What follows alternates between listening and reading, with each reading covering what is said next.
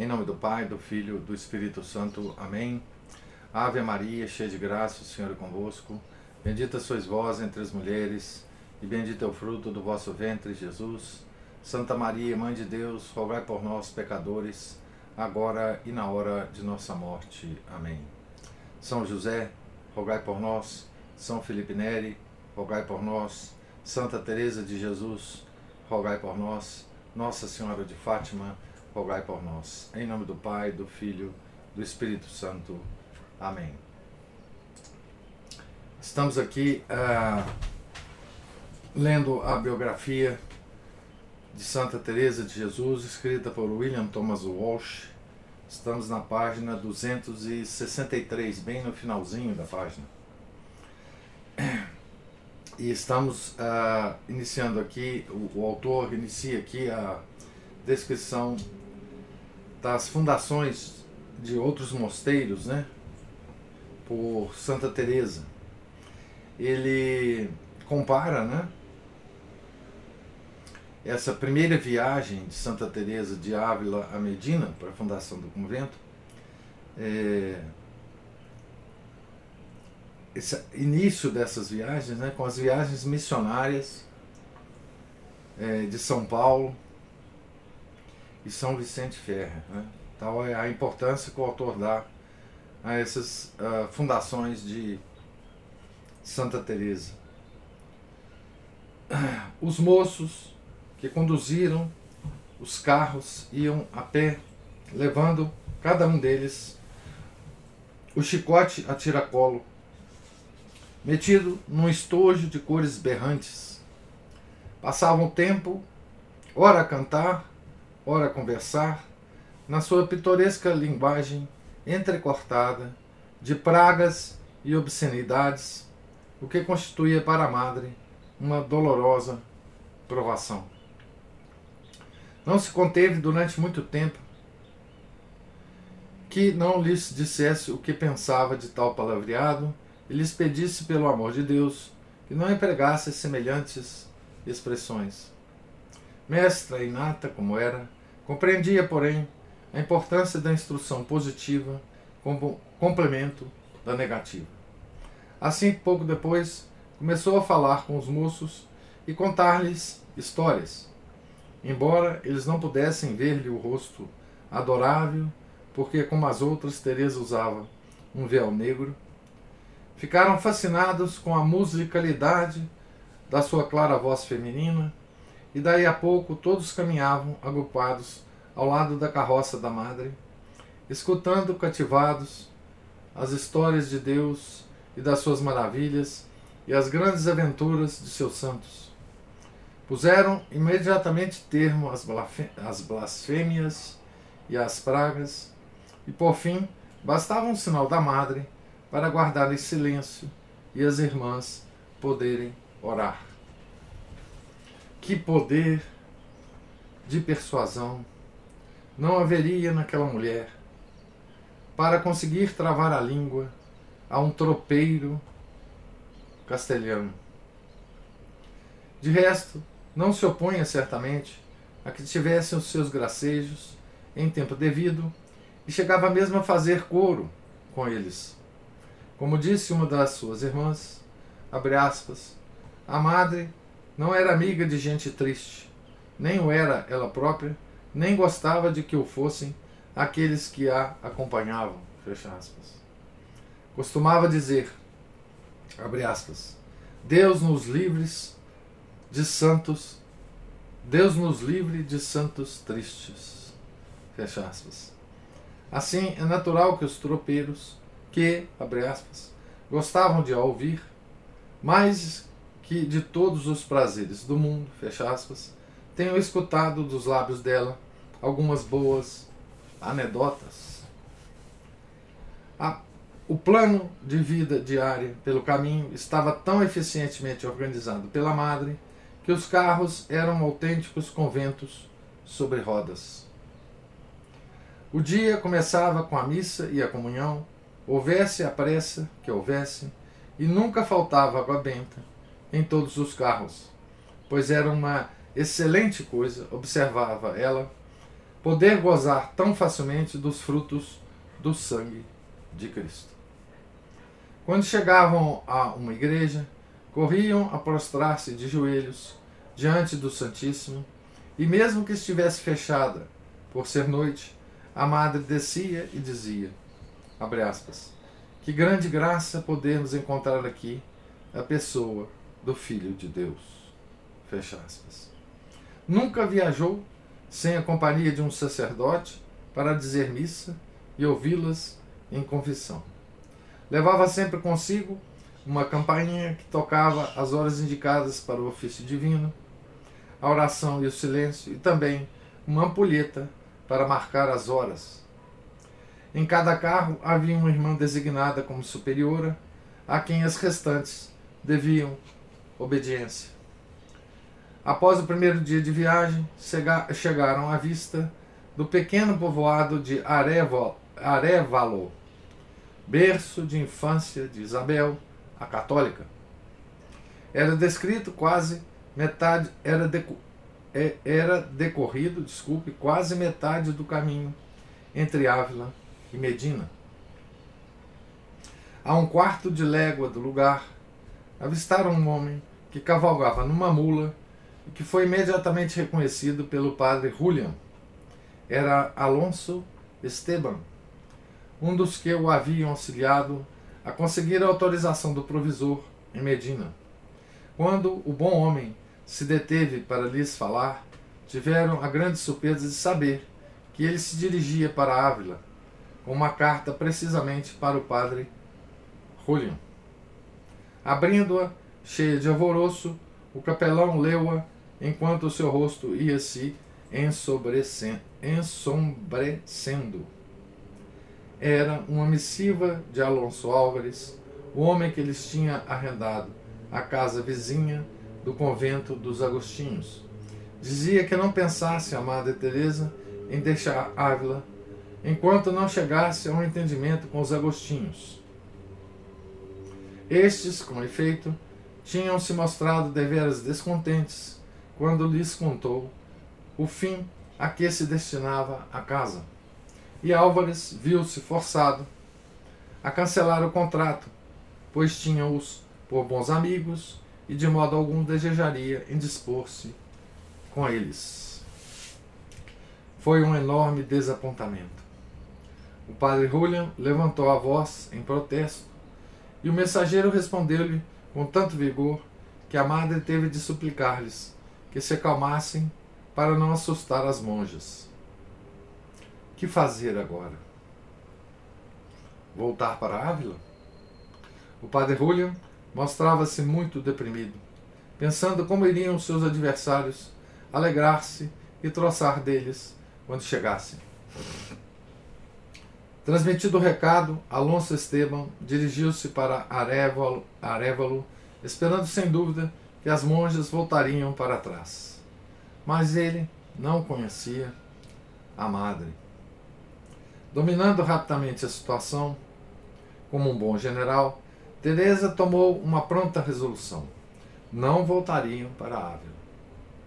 Em boa verdade, alegrava-lhe até que tal coisa houvesse sucedido, pois era prova evidente de que o demônio se lhe opunha, e isso poderia significar que ele estava a fazer algo que resultaria em serviço de Deus. Pediu ao padre Julian que fosse a Arevalo procurar Alonso Esteban Disse-lhe mesmo onde o poderia encontrar debaixo de certo pórtico, tratando de encontrar alojamento para a madre e o resto da caravana para aquela noite. Tudo sucedeu conforme Teresa predissera. Alonso Estevão, Estevão encontrava-se onde ela o vira, vira entre aspas, né? Mostrou-se disposto a ajudar, e de tal modo que, quando os carros começaram a fazer barulho através do velho burgo, tinha já conseguido aposentos para as irmãs em casa de uma boa senhora, Ana de Velasco. Aí se reuniu imediatamente o conselho de guerra. E aí também, quem havia de aparecer com grande surpresa e contentamento da madre? O dominicano Padre Banhas. Como e por que se encontrava ele em Arévalo nesta noite, não sabemos, mas o, o fato é que estava. Tinha o condão de aparecer sempre que Teresa mais precisava do seu auxílio. Conhecedor de todos os obstáculos que Teresa conseguira vencer, afirmou-lhe que, mais uma vez, ela seria bem-sucedida e procurou incutir-lhe coragem. Não que Teresa duvidasse de que a fundação se levaria a cabo, mas começava a recear não poder colocá-la sob a proteção de Nossa Senhora no dia da Assunção. Abre aspas, confiei-lhe muito secretamente o que se passava. Foi de parecer que em poucos dias poderíamos chegar a um acordo com os agostinhos, mas qualquer demora era demasiado para mim, pois não sabia o que fazer de tantas monjas. Passamos bem preocupados aquela noite, porque já a notícia se tinha divulgado por toda a casa. Fecha aspas. Enquanto discutiam o assunto, às primeiras horas da madrugada do dia 14 de agosto, ressoou pelos pavimentos da aldeia o trote de uma mula e dela desmontou, à porta da casa, o prior do mosteiro carmelita de Medina, Frei Antônio de Heredia. Mal informaram das dificuldades surgidas com o aluguel da casa de Alonso Álvares, ofereceu-se para solucionar o problema, já que tinha uma casa em vista desde que soubera dos projetos da santa. Era propriedade de Dona Maria Soares, e embora precisasse de algumas reparações, enfim, isso poderia fazer-se, mesmo com ela habitada. Teresa decidiu correr o risco. Mandou as suas duas primas, Inês de Jesus e Ana da Encarnação, para a casa de um irmão delas, Dom Vicente de Arrumada, pároco da vizinha aldeia de Nueva del Acerai. E juntamente com elas, escoltadas por Vicente Esteban, as duas freiras da Encarnação.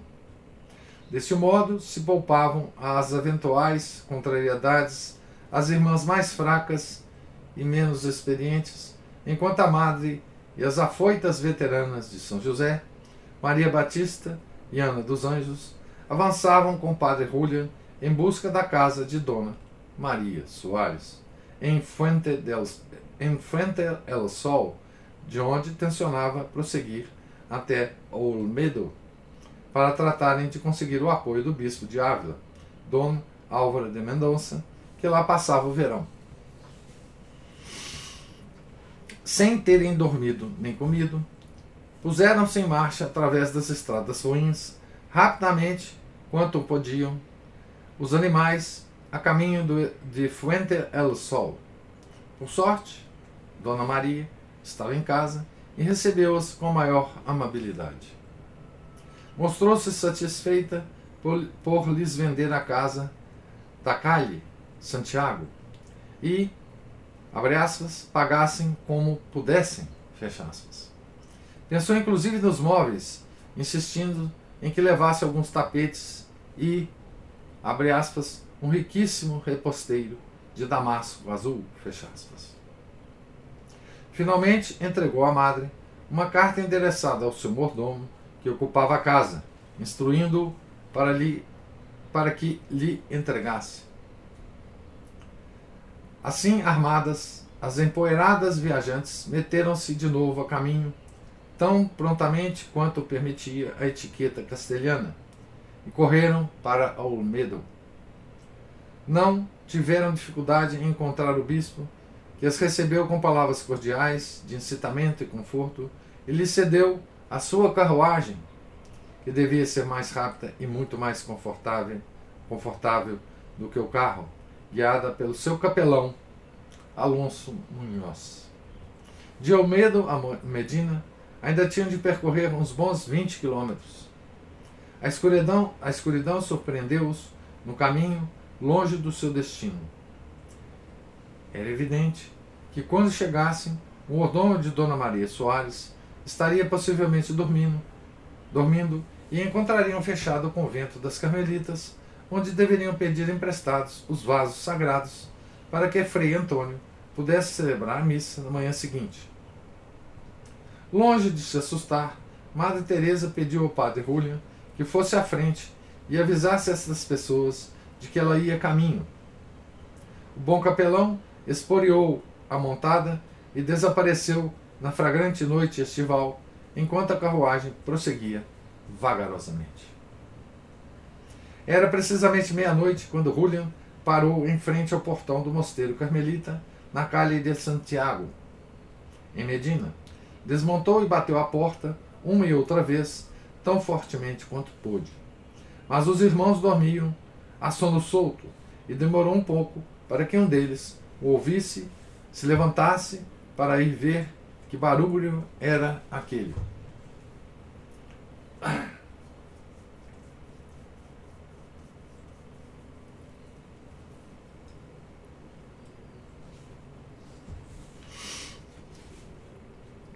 Diz bem da disposição do prior, Frei Antônio, que, embora despertado de um sono profundo, se tenha prontificado a mandar entrar o visitante. Quando soube que a madre chegaria em breve e estaria resolvido a fundar o seu convento antes do romper do dia, mandou prontamente que seus frades reunissem as alfaias necessárias, os vasos sagrados, panos de linho, tapetes e outros pertences para a capela e o altar. Enquanto se ultimavam esses preparativos, ouviu-se à porta a carruagem do bispo e a madre apeou-se para receber as alegres boas-vindas de Frei Antônio. Mas o tempo urgia e não era hora para entretenimentos. Carregaram todo o equipamento e prosseguiram a marcha, a marcha à luz mortiça das estrelas, numa extravagante procissão noturna de frades e freiras, atrelados de paramentos, panos de altar, castiçais e mesmo algumas alfaias sagradas de ouro. Naquele instante, começaram a ouvir-se vozes e o matraquear de cascos numa rua por onde uma manada de touros bravos, vinda do campo, era conduzida para um curral, pois no dia seguinte realizava-se uma corrida em honra de Nossa Senhora. O dia seguinte era 15 de agosto, né? Seguia a manada uma multidão de maltrapilhos e desocupados de Medina, composta de madrugadores, mendigos, mulheres da rua e um outro jovem ocioso da cidade, com um pouco de vinho a mais, dedilhando uma guitarra ou brigando. Imagine-se o pasmo de tão dignos filhos da civilização ao presenciarem um desfile, um desfile de religiosos a semelhante hora da noite. Essa cena é incrível, né? Abre aspas. Parecíamos ciganos que tivessem acabado de assaltar uma igreja. Fecha aspas. Escreveu o padre Julian. Ele ainda continua, abre aspas. E de certo, se a polícia nos tivesse surpreendido, ter-nos-ia metido num calabouço, enquanto não soubessem onde, a tal hora, iam aqueles padres e religiosas. E não deveriam sentir muita vontade de acreditar em nós, considerando as aparências, a hora que era e o gênero de pessoas que anda de noite pelas ruas. Mas aprove a Deus que, embora nos detivessem, não fosse ninguém da polícia e deixaram-nos seguir. Não, contudo, sem nos brindarem com algumas interjeições das que costumam empregar tais pessoas a tais horas. Nós apressamos o passo e deixamos-los falar à vontade. Fechássemos. Que espetáculo! Deviam ser duas horas da manhã, ou talvez mais tarde, quando conseguiram acordar o mordomo de Dona Maria e o informaram de que deveria sair da casa sem demora. Abre aspas. Chegamos, graças a Deus, à nossa à nossa boa estrela, à casa onde estava o mordomo. Continua o padre Júlio. E tanto insistimos em chamá-lo, que toda a pressa, com toda a pressa e ansiedade que tínhamos em entrar na casa antes que nos acontecesse alguma fatalidade, que ele acordou finalmente e nos abriu a porta. Fecha aspas. Ao ler a carta da sua patroa, o pobre homem obedeceu e entregou a casa aos recém-chegados. abre aspas, ó Senhor, quando olhamos para dentro, escreveu o padre Júnior, fecha aspas. O pórtico estava cheio de escombros e entulho, as paredes imundas e esburacadas, o assoalho repleto de lixo e o teto não era mais que um autêntico telheiro. Teresa entrou no pátio e, à luz de uma tocha e das estrelas distantes, contemplou, cheia de tristeza, os arruinados contornos das paredes, meio destroçadas, através das quais assobiava o vento desabrido da noite castelhana. De um lado, junto ao portão, ficavam os vestígios do que tinham sido os quartos. Uma escada que conduzia de uma porta entreaberta a uma pequena galeria que o mordomo tinha ocupado e onde amontoava as poucas coisas que possuía, estava ainda relativamente intacta, assim como o portão e um dos quartos. O restante, segundo os cronistas, aspas, era mais um monte de ruínas, uma cabana de montanha que a habitação de uma alma. Fecha aspas. Abre aspas agora para a nossa santa. Né? Chegando à casa, entramos num pátio. Pareceram-me pareceram bem desmoronadas as paredes, mas não tanto ainda como verifiquei ao amanhecer. Para aquele bendito padre não ter visto que não convinha por ali, por ali, o Santíssimo Sacramento, era preciso que o Senhor o tivesse cegado, por assim dizer. Examinando o portal, havia muito entulho a remover. Era de telha vã e as paredes por rebocar. À noite, a noite curta. Trazíamos apenas uns reposteiros, creio que três, o que, para a extensão do átrio, era quase nada. Fiquei sem saber que deliberação tomar, vendo bem que não convinha colocar ali Santíssimo Sacramento. Fecha Nessa altura, o mordomo, já inteiramente desperto e conformado, veio em seu auxílio com algumas tapeçarias que havia na casa. Com elas e as colchas de damasco azul de Dona Maria poderiam tapar-se aquelas horríveis paredes, mas não havia pregos suficientes. A madre disse que não se preocupassem com isso, pois devia havê-los em grande parte nas paredes, na porta arruinada ou no tapume que dava para o pátio. Dando graças a Deus pelo auxílio oportuno que lhes concedera, dispôs estrategicamente as suas forças para o ataque final. O padre Julian e Frei Antônio rebuscariam as paredes à procura de pregos e fixariam as tapeçarias, enquanto ela e as outras irmãs, depois de removerem o entulho e o lixo do portal, lavariam o chão e tratariam de limpar o pó e as teias de aranha do teto e das paredes. Antes de romper o dia, Todos esses trabalhos tinham sido levados a cabo com tanto êxito que a casa estava mais limpa que nunca, o altar montado e preparado, e a campainha dependurada no pequeno corredor, pronta a anunciar ao mundo que Cristo sacramentado tinha encontrado uma nova morada. Eram possivelmente cinco horas quando alguém se lembrou de que, para fazer uma fundação legal, devia o notário público lavrar um auto do fato. Nada podia deter Teresa. Acompanhada dos restantes, dirigiu-se à casa do provisor para obter a necessária autorização. O provisor disse-lhes que fossem acordar o notário. Assim fizeram. Como é de supor, este levantou-se da cama de má vontade para lavrar assento de que procediam à fundação de um mosteiro com autorização e a bênção do ordinário. A Madre Teresa regressou com toda a pressa à casa arruinada e mandou tocar a campainha para anunciar a missa. Frei Antônio paramentou-se, pois ele era o celebrante do santo sacrifício. Por um momento surgiu a dúvida sobre a possibilidade de colocar as monjas num lugar de retiro onde pudessem ouvir e assistir à missa conforme exigia a regra. A madre dispô-las na pequena escadaria, de onde podiam ver o celebrante ocultas por detrás da porta esburacada. Assim Sua Majestade foi entronizada em São José de Medina. Tudo estava consumado, tal como o Senhor lhe tinha dito que seria.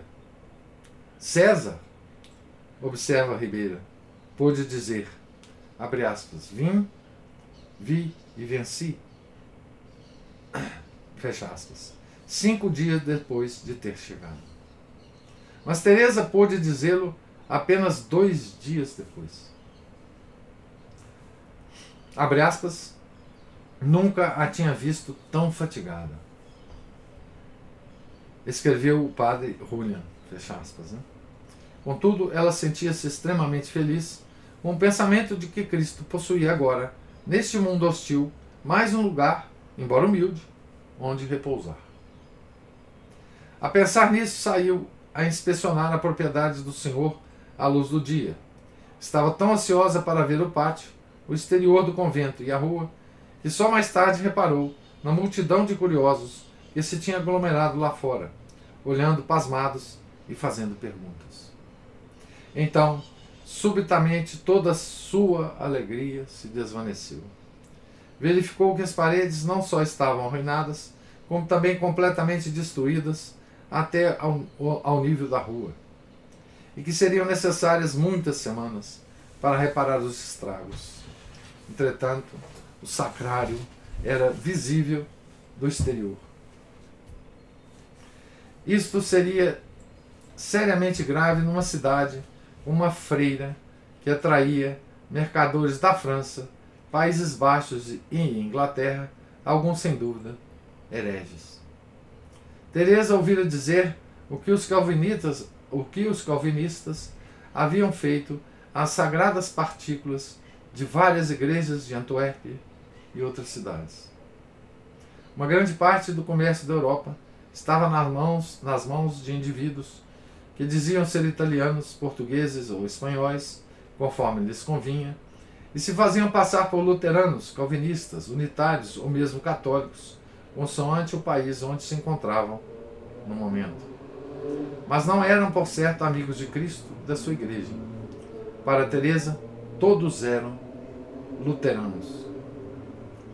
Abre aspas. Oh, Deus me valha, quando vi Sua Majestade assim no meio da rua, numa época tão perigosa como esta, por causa desses luteranos.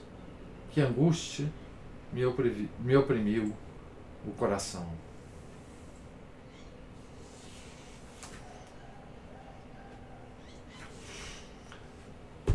Vamos parar então aqui a leitura, para não alongarmos muito.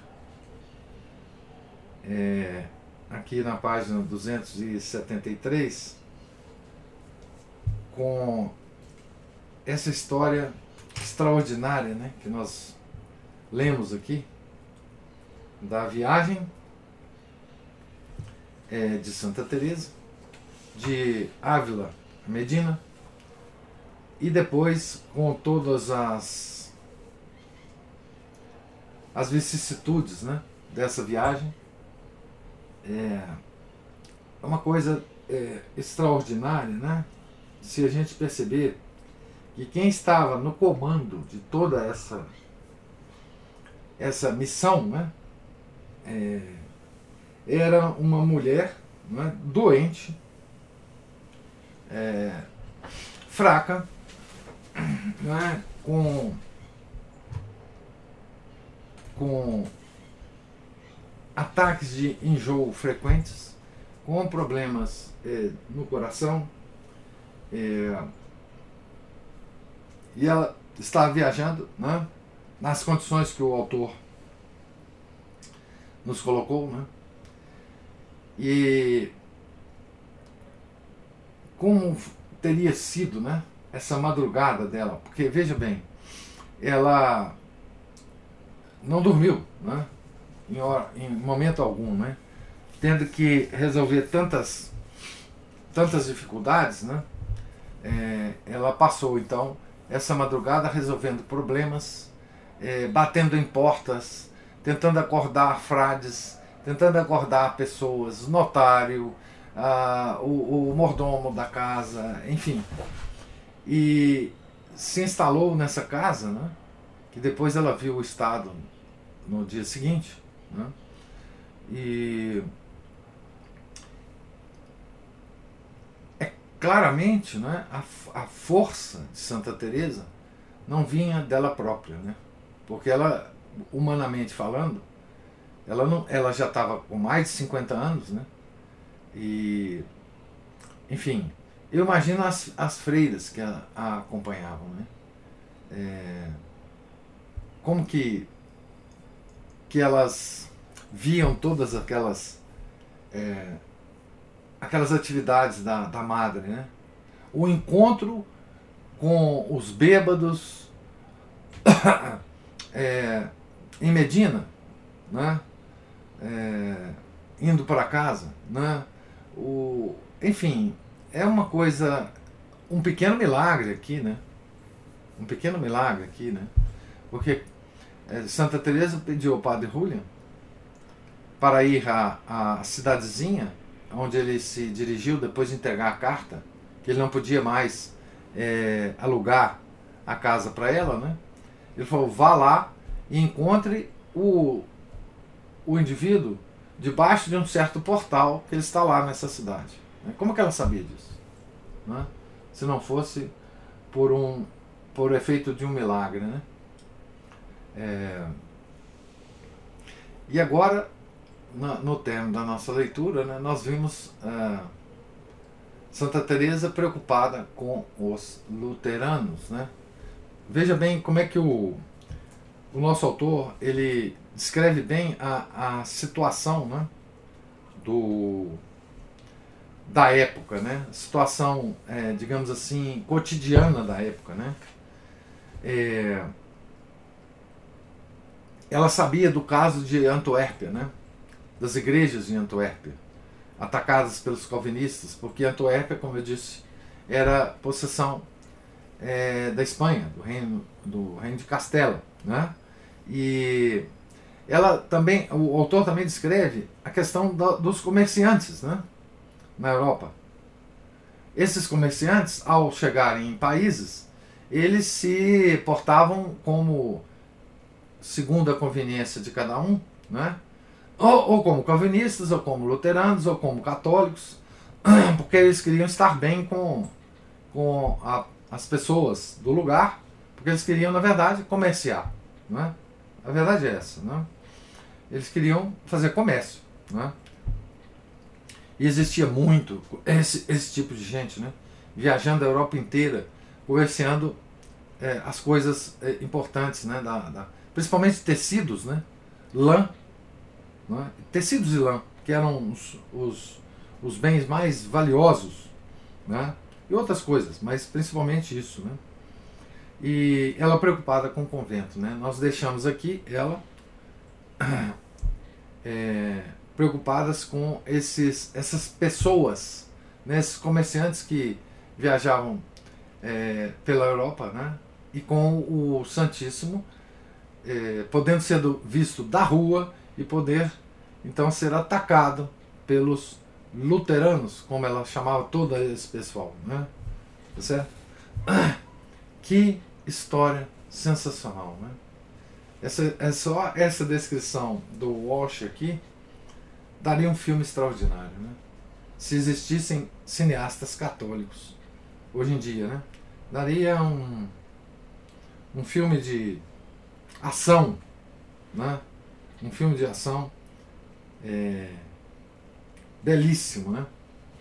É, enfim, mas agora eu deixo é, a palavra para vocês, se houver alguma Algum comentário, alguma observação? Professor? Diga, Márcio. Cheguei antes do seu golinho aí de água. É, agora vai ele. Agora vai. Agora vai. Bom, é interessante é, que assim, a própria, essa, essa própria história de hoje aí é como se fosse praticamente uma metáfora de todo o trabalho que Santa Teresa tinha a fazer, né? Pegar a casa aos escombros e reformá-la, que seria a reforma do, do, próprio Carmelo. É, reforma da ordem.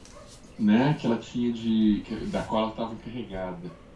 E aí ela contava, e ela contou aí com é, né, ajuda de alguns leigos, né, outras senhoras ajudando, é, os clérigos que também que colaborava, vários leigos que ela tinha de acordar, né, despertar para a verdade, vamos dizer assim. É.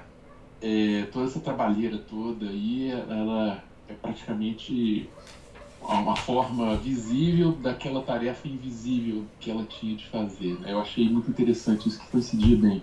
É. Uma parede aqui que tem que a casa que tem que limpar, tirar teias de aranha, retirar escombros, rebocar uma parede, arrumar pregos, colocar um pano aqui como se fosse uma, uma tapeçaria.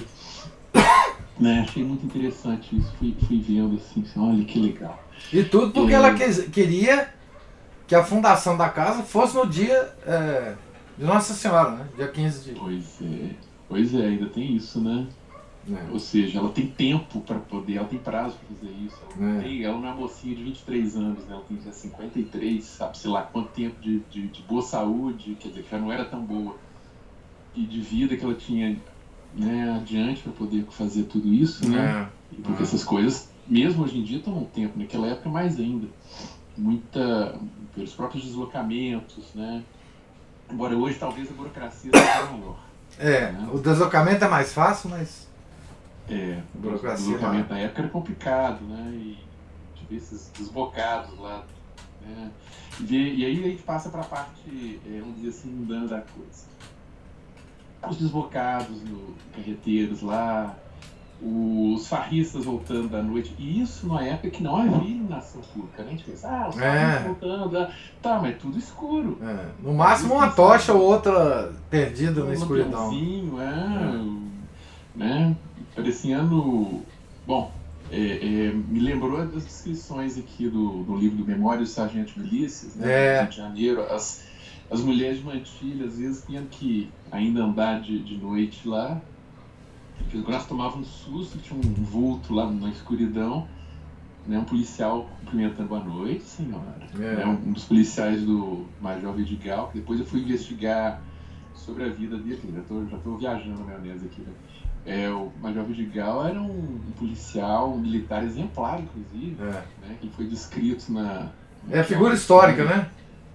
Sim, é. uma figura real, é. extremamente competente, e até tem um Gordo Vidigal no Rio de Janeiro, foi um, um, presente que ele ganhou pelos, pelos bons serviços dele, mas que ele nunca ocupou e virou o que é hoje em ah, dia. É, né?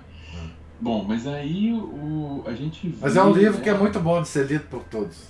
Qual? Memórias? É, Memórias. É. Excelente, eu já li aquele livro duas vezes é. ou três. Ele é muito bem escrito. Me parece que o, o escritor ele, ele foi é, chefe do Machado de Assis, né? Se não foi, foi na tipografia no é, canal, é. coisa assim. Morreu muito cedo, né? Morreu. Um naufrágio de navio. Isso, uma pena. Um homem extremamente talentoso, é. escreve muito bem, ele é. conseguiu, é, assim, né, juntar alguns, fatos assim, da, da, da realidade é, da época e montou uma ficção excelente. é, uma, é uma obra clássica do, da, da literatura brasileira. Pois é, é, o, é, o que mais, é o livro que eu mais gosto da literatura brasileira. É, é, esse. É uma obra clássica. Inclusive. É. Que, me, né, que fez me lembrar aí, aí me fez lembrar essa, essa questão da noite, dos arruaceiros, farristas, né? falou mulheres da rua, então assim. É, mulheres da rua. Uma cidadezinha, uma cidadezinha dessa, tinha, tinha mulher perambulando pela rua nessa hora. A procissão mais antiga do, do mundo, né? Profissão, gostei, foi sua profissão mais antiga do mundo. É, a profissão, essa profissão é né? Tipo Bom, mas, mas era mais era, era, era essa parte mesmo, né? E, e os hereges, os comerciantes, né? Esse espírito todo aí, essa... Bom, nas feiras, pelo menos nas feiras medievais, a gente tinha descrição de que também junto com, com, esse, com esse povo todo, que é muito semelhante a essas, essas feiras aí, é, vinham também artistas circenses, né, os primeiros artistas circenses, os trovadores, os trovadores isso. violeiros, desafios é, de repentismo. É uma feira de, de comida, de, devia ver o pessoal que fazia comida. E tocava. Sim. Todo mundo para ganhar uma moedinha, né? Uma feira da Afonso Pena é, gigantesca ali, é, né? É. Bom, mas é interessante, era só isso aí, professor. Obrigado.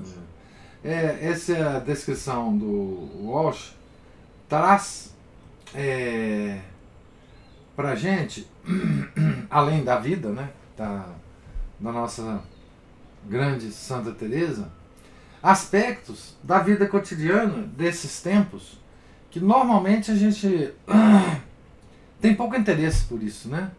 Aspectos da, por exemplo, essa essa movimentação é, promovida pelo comércio é, no final da Idade Média e no início da Renascença foi responsável por toda a difusão das heresias dessa época. Né? É, é, enfim, todos os ataques à igreja, é, usaram essa movimentação, né? É, na, na Europa hoje existe o passaporte comunitário, né? Você pode entrar em qualquer país, né? Com esse passaporte. Pois na época não tinha passaporte. Na época as pessoas eram livres. A gente nem entende isso mais, né? Hoje em dia. É, porque a gente acha que aquele pessoal era um pessoal bárbaro, né? Que eles não tinham civilização. Mas eles passavam de. Não existia fronteiras, né? Existiam os reinos, mas não, não existiam fronteiras é, a, de, de, Enfim, tributárias, nem fronteiras é, jurídicas para você entrar num país ou sair dele. Então, é toda essa movimentação de pessoas é, estimulou muito a divulgação das heresias, né? sobretudo nessa época de Santa Teresa, que a imprensa já existia, né? e, e praticamente é, a imprensa, a, a, a circulação de folhetos heréticos, principalmente folhetos de, de Lutero e de outros protestantes, circulavam livremente, né? passava de mão em mão né? essa literatura né? É, herética. Né? Então, a, aliás, a imprensa teve um papel extraordinário né, na divulgação da, da heresia luterana. Né? Lutero, certa vez, ele praticamente, as obras dele praticamente é, ocupavam todas as prensas é, de Gutenberg na Europa né, para imprimi-las. Né? Essas obras é, blasfemas e, e heréticas do Lutero. Né?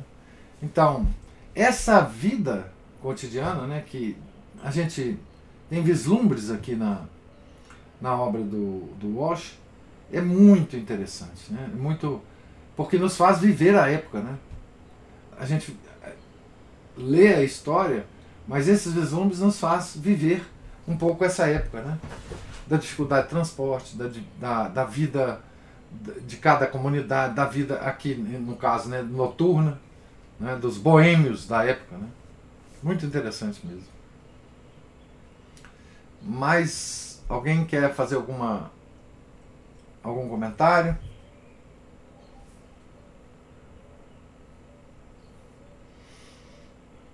Professor, eu vou voltar aqui. Ah. É o seguinte, é, será. Bom, tem, o senhor falou desses impressos, né? A imprensa tinha sido é. é inventada há pouco tempo, é. um século ali atrás. É. E bom, eu já vi que muitos, muitos escritores aí do, dos pais das terras heréticas aí, eles se fanavam muito de, de ter dado um incentivo muito grande à alfabetização. Ah, é. Eu creio que, creio que pode ter sido também por esse motivo, né? Ah, certamente. A liberdade de imprensa nasceu aí. Sim. Ah, esse, esse, esse esse conceito, né? né? É, exatamente. É, tem gente que fala, inclusive, que foi a imprensa que trouxe a liberdade para o mundo, porque hum. aí começou-se a. Tem um idiota brasileiro, coitado, mineiro, mineiro até, é um, um, um como é que chama? Um comentador político aí, é, hum. que fala assim: foi com a imprensa que todo mundo pôde então ler a Bíblia e descobrir as coisas que a igreja não contava para as pessoas, que a igreja escondia as verdades da Bíblia. Então, quando eles leram a Bíblia pela primeira vez, aí houve liberdade no mundo. O mundo ficou liberto daqueles padres terríveis, né? Que escondiam, tá certo? Ele fala isso, né? enfim, é um, uma coisa impressionante. Mas a. E veja bem, Antuérpia se tornou um grande é, é, centro de impressão de livros. Veja, a Holanda, a, até hoje, ela é uma, uma das maiores. É, dos, dos maiores é, contingentes de, de editoras do mundo. Até hoje a Holanda é um centro de, de impressão de livros impressionante. Mas desde essa época. Desde a essa Inglaterra também, né? Tem muitas casas de, de, de Isso. publishers, né? É, exatamente. Nasceu lá. Porque, é, enfim, por causa de Calvino, por causa dos calvinistas de lá, né? Que logo, logo, é, enfim, nessa época mesmo, um pouco depois, eles se libertaram da Espanha e, e brigaram com a Bélgica, que ficou católica.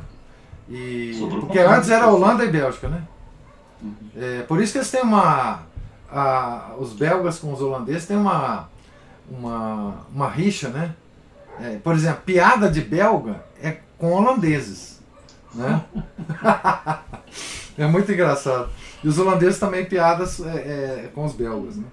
Mas... Tem uma divisão ali também é ruim ali, porque a Bélgica tem, tem a parte é francófona e tem uma parte que fala flamingo, flamengo. Né? É, é que uma língua esquisita ali, que é. meio parentada com holandês ali. Isso, é por causa disso, é. é.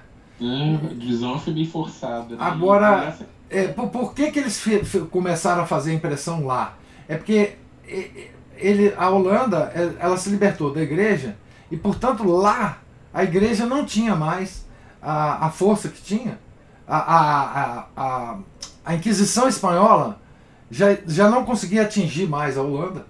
Então eles, eles ah, foi um centro de, de, de heresia, né, de impressão, tal como a Alemanha, né?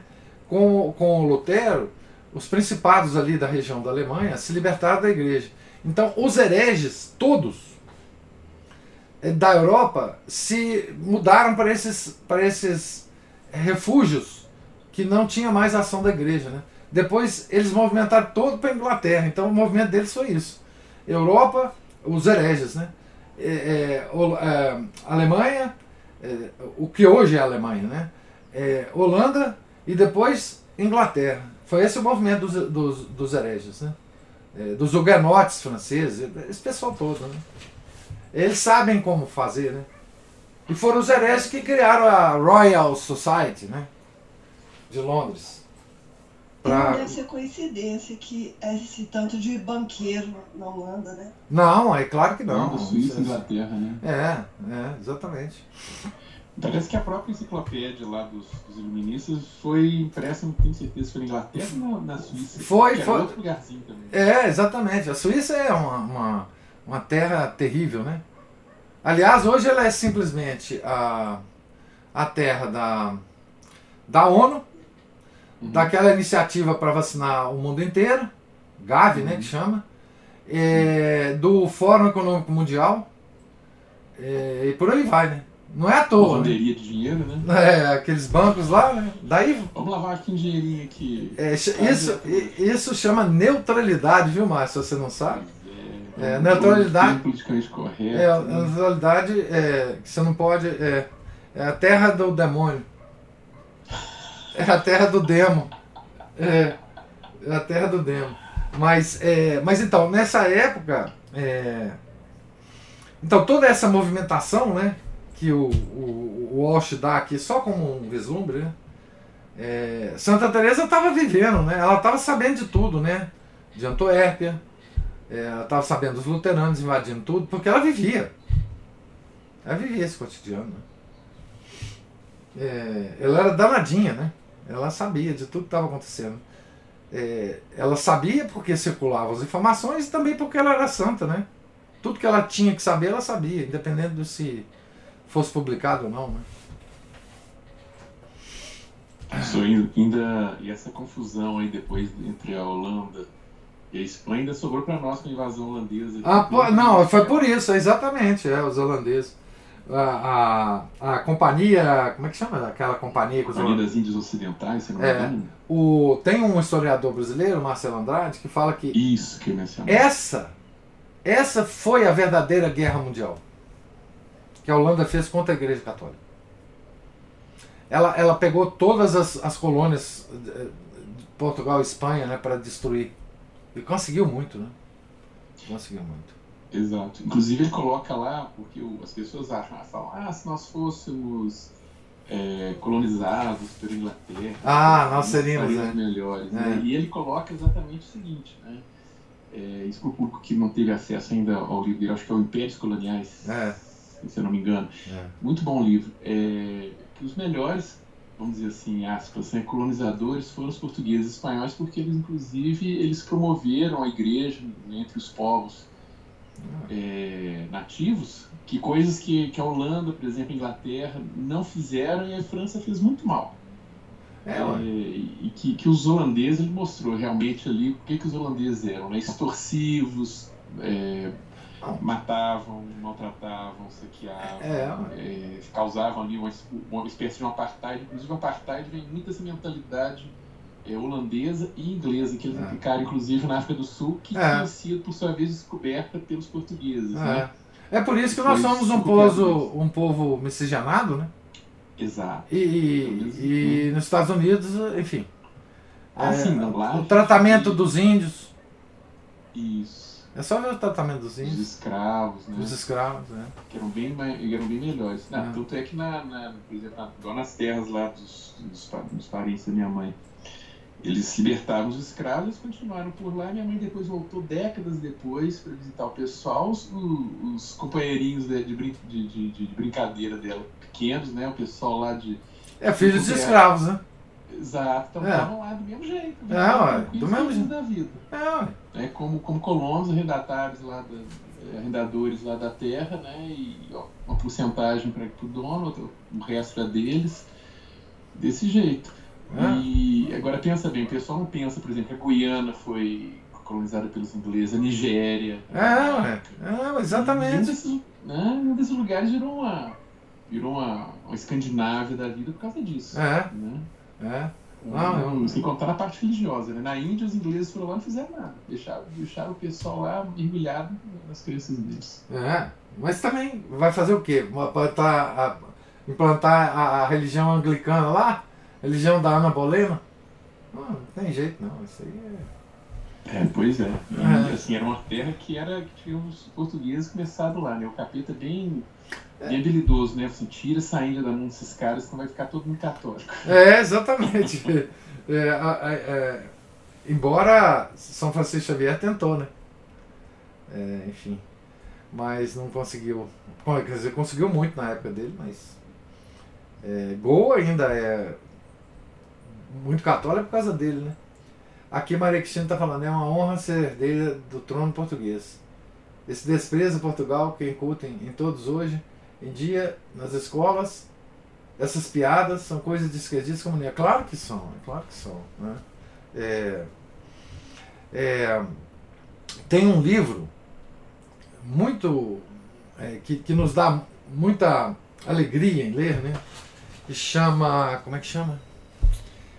É, Os Pilares da Independência. É, é um livro que está.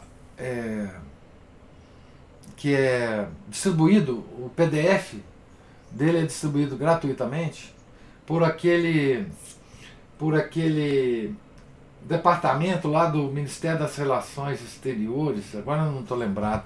Se vocês colocarem no Google, vocês vão achar a origem do PDF e podem baixar. É um livro escrito pelo Evandro Pontes. Como é que é? O Alexandre de Guzmão. Pois é. É, é, é, então, é, esse livro é extraordinário.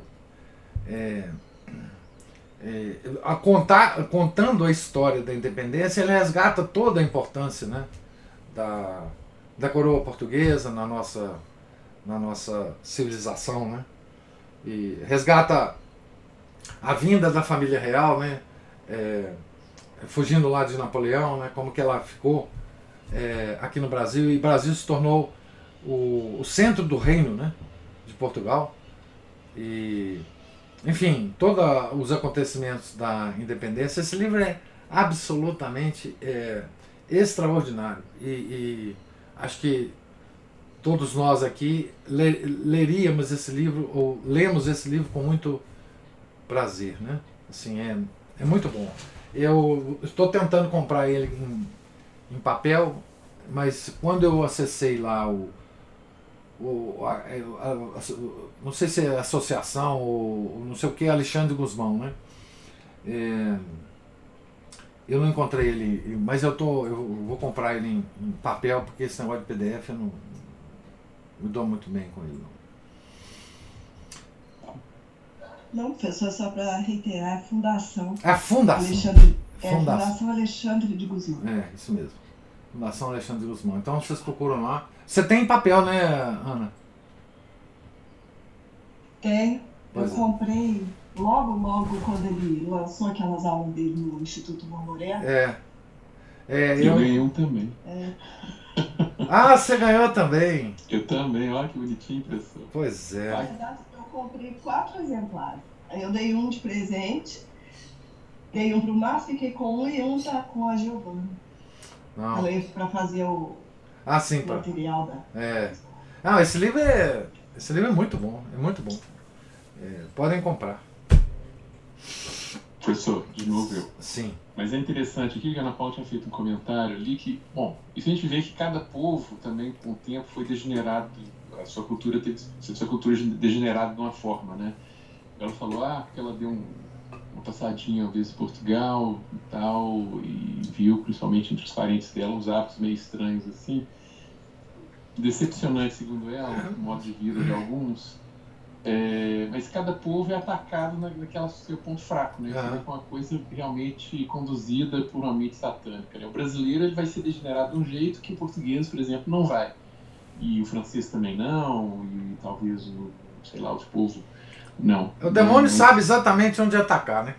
Onde atacar, onde é a fraqueza. Assim como é. ele sabe a fraqueza individual de cada, né, de cada pessoa, ele também sabe a fraqueza própria de cada povo, né, é. de, cada, de acordo com os pendores e a cultura de cada um, né? É, é. é verdade, é isso mesmo. É, enfim. É, Portugal é, hoje não é, é nem, nem vislumbre né, do que foi, enfim é, tá na Europa, tá, no, tá no, naquela, naquela comunidade é, demoníaca europeia, enfim, não, não tem jeito, né? Unificou moeda. É, ali, enfim, mas, mas foi grande, né? Foi grande e graças a Deus ele nos colonizou, né?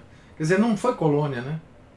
É, na verdade, ah, é, enfim, o Brasil nunca foi colônia de Portugal, né? Foi parte de Portugal.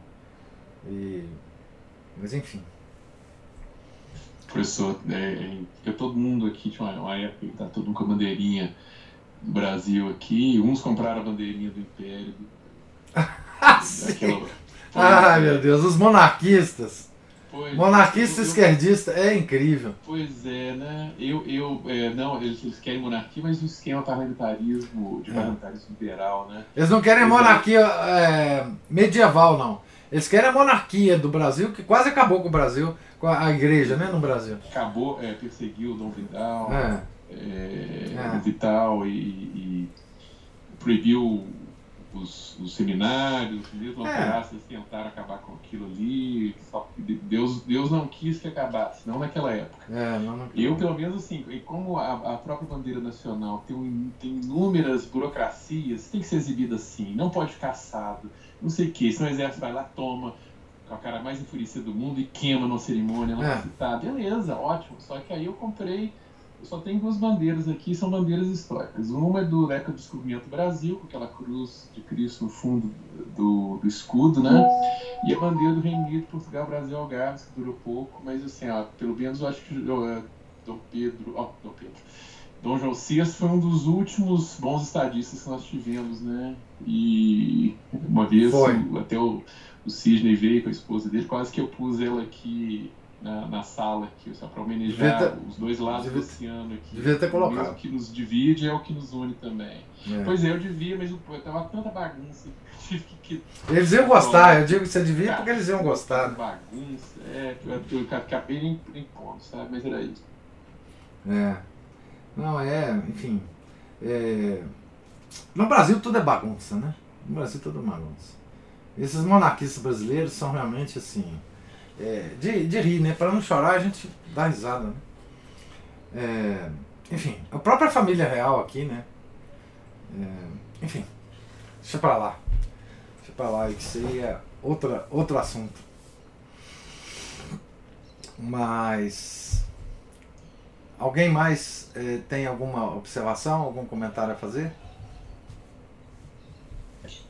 Professor, quando Santa Teresa chama de luteranos, no, no, coloca todos no, no balaio, né? É. Comerciantes, portugueses de todas as origens, a gente percebe, tem uma percepção de que, além dos, dos governantes que aderiram a Lutero por interesse político e econômico, né, para tomar tudo da igreja, é. A adesão é, de, do, individual vai pelo mesmo caminho. Vai, né? vai, o Deus mamon. Então, é. essa, essa motivação terrena, totalmente terrena, de luta contra Cristo, e a igreja, né, porque a igreja o representava fielmente, ela é, ela, é, esse é o tipo de coisa que põe por terra essa, o besterol protestante de que a igreja era rica, queria ter poder, Constantino fundou a igreja. É. é como se o protestante fosse um ser puro, sem nenhuma é, nenhum pecado, né? É. Essa confusão que o protestante faz é do pecado do homem é, jogando na igreja é, essa é, individualmente o ata eles atacam a doutrina com a desculpa do pecado do indivíduo é. que eles estão muito piores se a gente for pensar é só examinar moralmente a vida do Lutero exatamente o que, que ele fazia e, e, é uma coisa interessante que nós, nós estamos já é, numa civilização. Ô, Cristina, tão... é o filho de quem? É o filho de quem? É o filho de quem? filho de quem? Vamos examinar o pai, o Lutero. Aí, é, é interessante a gente observar que nós já estamos numa cultura tão materialista em que a justificativa do ganho, do dinheiro, do lucro, claro que, que sempre justificada para acabar com a pobreza, né? Sim, essa, é preocupação com os pobres essa abstração ela continua, né? Ah. Mas hoje nós já, já estamos numa civilização tão, tão tomada por esse valor como superior que é, é praticamente impossível você argumentar em termos é, que, que coloque de volta o eixo católico da questão de você ter após quando a gente pensa né, é impossível no, impossível argumentar uhum. É uma coisa impressionante isso. É, não, a gente não resgata os termos da discussão correta mais, não tem mais jeito. Hum. Nós já, já, já partimos de, uma, de, um, de, um, de um patamar. É, a, a premissa, nossa premissa já, já se tornou impossível. Não que a gente não queira, né? Ela desapareceu assim, da cabeça das pessoas, já não existe mais isso. Não, consegue trazer uma pessoa para uma situação é, em que ela ela de, desça no seu no seu patamar de conversa. Então é tudo já, já muito perdido já, né? É por isso que ensinar história é, é impossível hoje em dia. Porque você não, você não consegue fazer a pessoa viver aquele tempo com os valores do tempo. Não, não tem mais jeito. E as palavras perderam a clareza, né? Então, o senhor falou aí, né? Brasil nunca foi colônia. O nome dado pela coroa, Reino Unido de Brasil é, e Portugal. É, exatamente. O nome o nome, mas assim, não adianta, o reino, assim, não adianta a palavra ser dita com precisão em que foi dada no tempo. Pelos, Porque, pelos portugueses, né? Pelos portugueses. É, pelos portugueses. Não foi por nós, não. O único país em todas as Américas que chegou a ter uma, uma monarquia legítima. E isso não tem, é, não tem, não tem visibilidade, isso não tem. Não, não tem, tem aquele filme que, que detrata Dom João VI, né? Como é que chama aquele filme? É, é da Carla Camurati. É, da Carla Camurati. Ele é, ele é, ele exatamente faz o contrário. Né? É, é como você falou aí que poderia ter, ser feito um filme sobre essa, essa pequena trajetória aí na vida de Santa Teresa, esse recorte. É. É, e, mas, e, e, e gente para fazer isso com qualidade, dando a dimensão, dando, é, com, com, digamos, é, maestria artística, né? É. Para é. colocar na linguagem do cinema, que é uma linguagem multidimensional, a coisa é com qualidade. É. Também, não. É, não, não é, tem mais jeito. Né? Lá, outra. ah, difícil. É, é isso mesmo. É uma coisa. Enfim, é, estamos perdendo a, a, a os valores mais altos da nossa civilização, sem os quais nós vamos nos separar definitivamente da nossa história. Não é que a nossa história não esteja registrada, porque ela está. Não é que não existam análises que nos façam entender a história. É que nós não temos mais a, a, a capacidade de compreender o que está registrado. Então não adianta mais. É, nós nos é, afastamos é, da, dessa compreensão porque nós não temos mais valores civilizacionais, cultura é, suficiente para acessarmos o registro que, que tem. Né?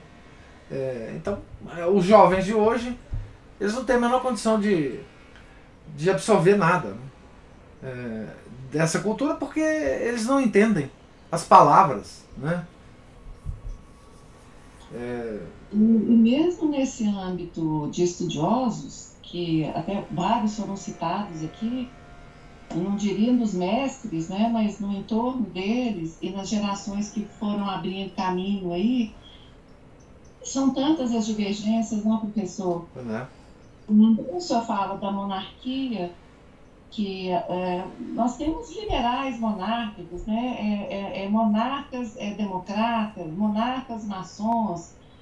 É, eu canso de, eu entro muito nisso assim sempre.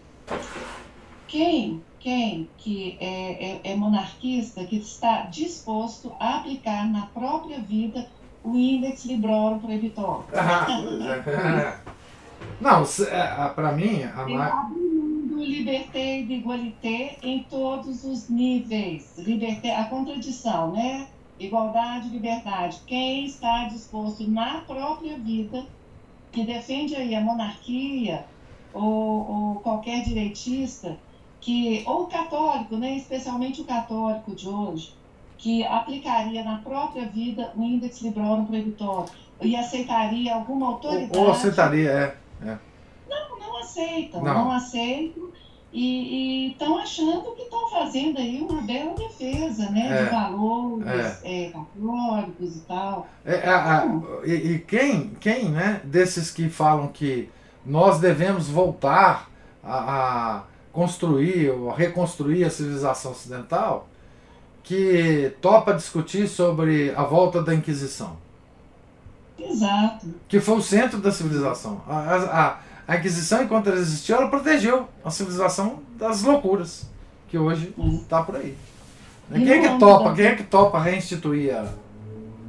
No âmbito da cultura, eu sempre acho, eu, eu já comentei aqui que eu achei assim bem paradigmático um autor chamado Thomas Wolfe, que escreveu sobre uh, a beleza, né?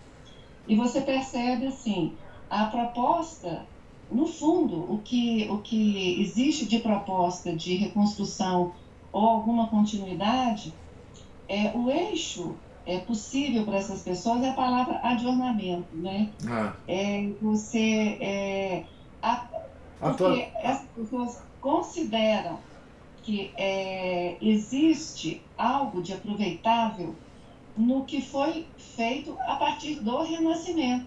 é claro. é, o Renascimento ele traz uma, um, um patamar de ganho que dali de lá para cá foi só da generação. Por quê? Porque o, o fundo do Renascimento é podre, é Ah, retorno à raiz pagã, É ma- magia, é magia, bruxaria.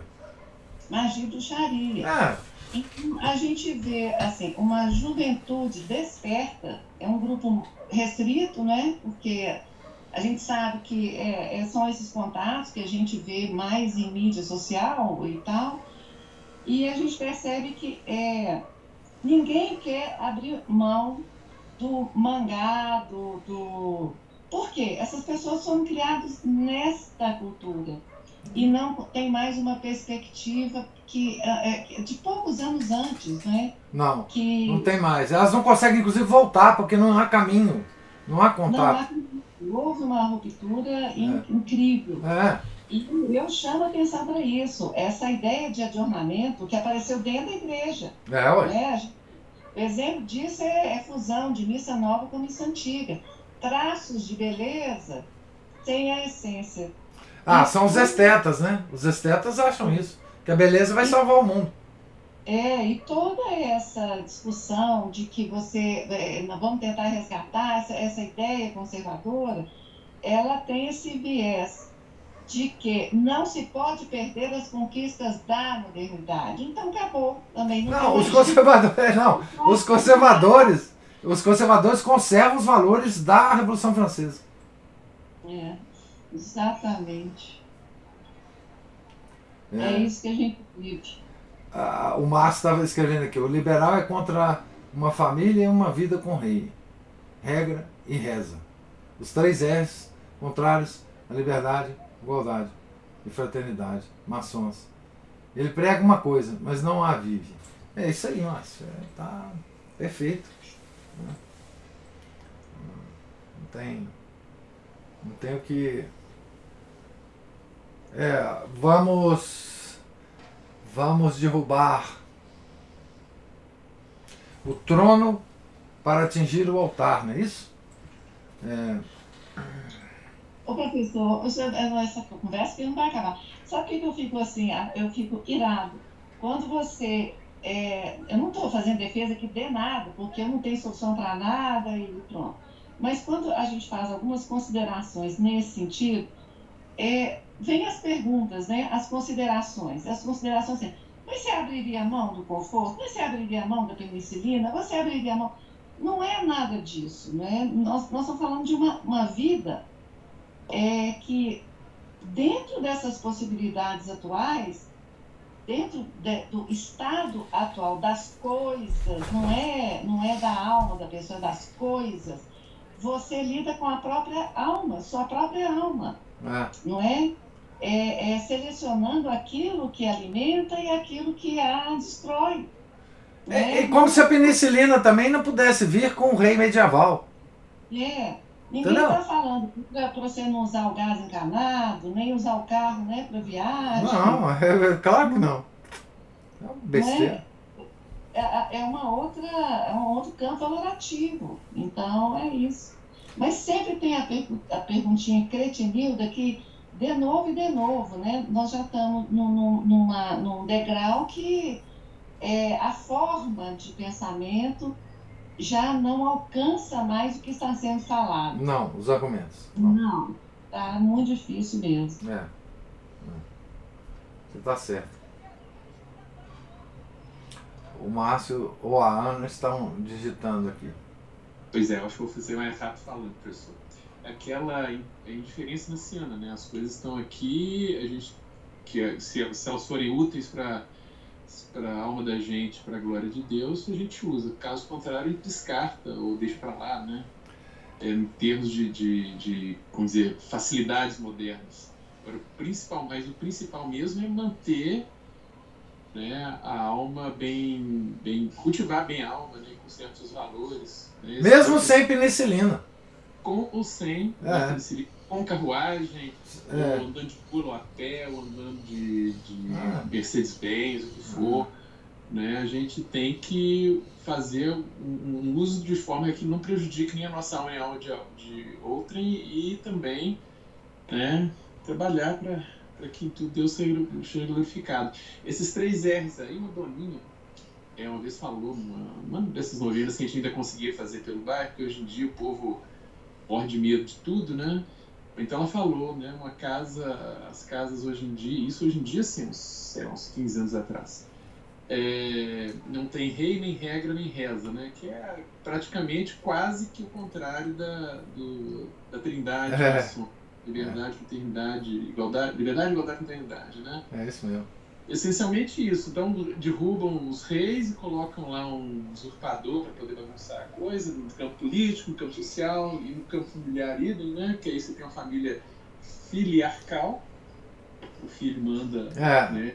Que manipula Mas- a, boquinha da mamãe, que desautoriza o pai. é isso. Não tem regra nenhuma, porque se você falar que as, que as crianças têm hora de dormir, tem hora de acordar, hora de fazer as refeições, você não a te olhar achando um, uma espécie de digitador terminado em ista, né? Ou que- É. que seja um alemão com bigodinho, não, um alemão não, ele é austríaco, com bigodinho, É, né? É, Ah. e, re- e reza, ou seja, deixa isso pra lá, né? Ninguém mexe com isso, é coisa de de gente fanática. é, Mas é essencialmente isso.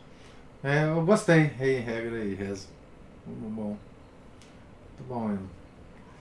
É. Estamos perdidos, gente. A descida da serra tá acelerada. Mas vamos que vamos, né? É, eu só queria chamar a atenção o seguinte, a doutrina da igreja e as escrituras, elas não pressupõem nenhum tipo de tecnologia que exista ou não no mundo. É, é- é outro, a discussão é outra. Né? É, então, argumentos desse tipo que é, atravessam essas discussões mostram que o, o indivíduo ele não entendeu do que se está discutindo. Né? É, então, é, enfim, é mais um- um- uma prova de que o, o diálogo já, já, já não, já não existe mais né? É, entre alguém que tenha resquícios da civilização ocidental e esses jovens modernos. Né? Não há mais é, nenhuma possibilidade de diálogo, infelizmente.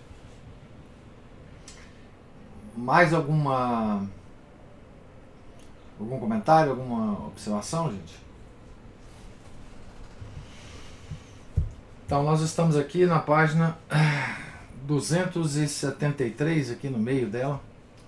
E na segunda, se Deus quiser, a gente continua a nossa leitura, né? Esse- da nossa da biografia da nossa Santa Teresa de Jesus. Deus lhes pague a presença, a paciência, os comentários. Fiquem todos com Deus, tenham um santo dia, um santo final de semana. Em nome do Pai, do Filho e do Espírito Santo. Amém. Ave Maria, cheia de graça, o Senhor é convosco. Bendita sois vós entre as mulheres, e bendito é o fruto do vosso ventre, Jesus.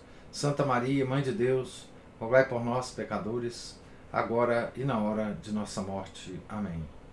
São José, rogai por nós. São Felipe Neri, rogai por nós. Santa Teresa de Jesus, rogai por nós. Nossa Senhora de Fátima, rogai por nós. Em nome do Pai, do Filho do Espírito Santo. Amém.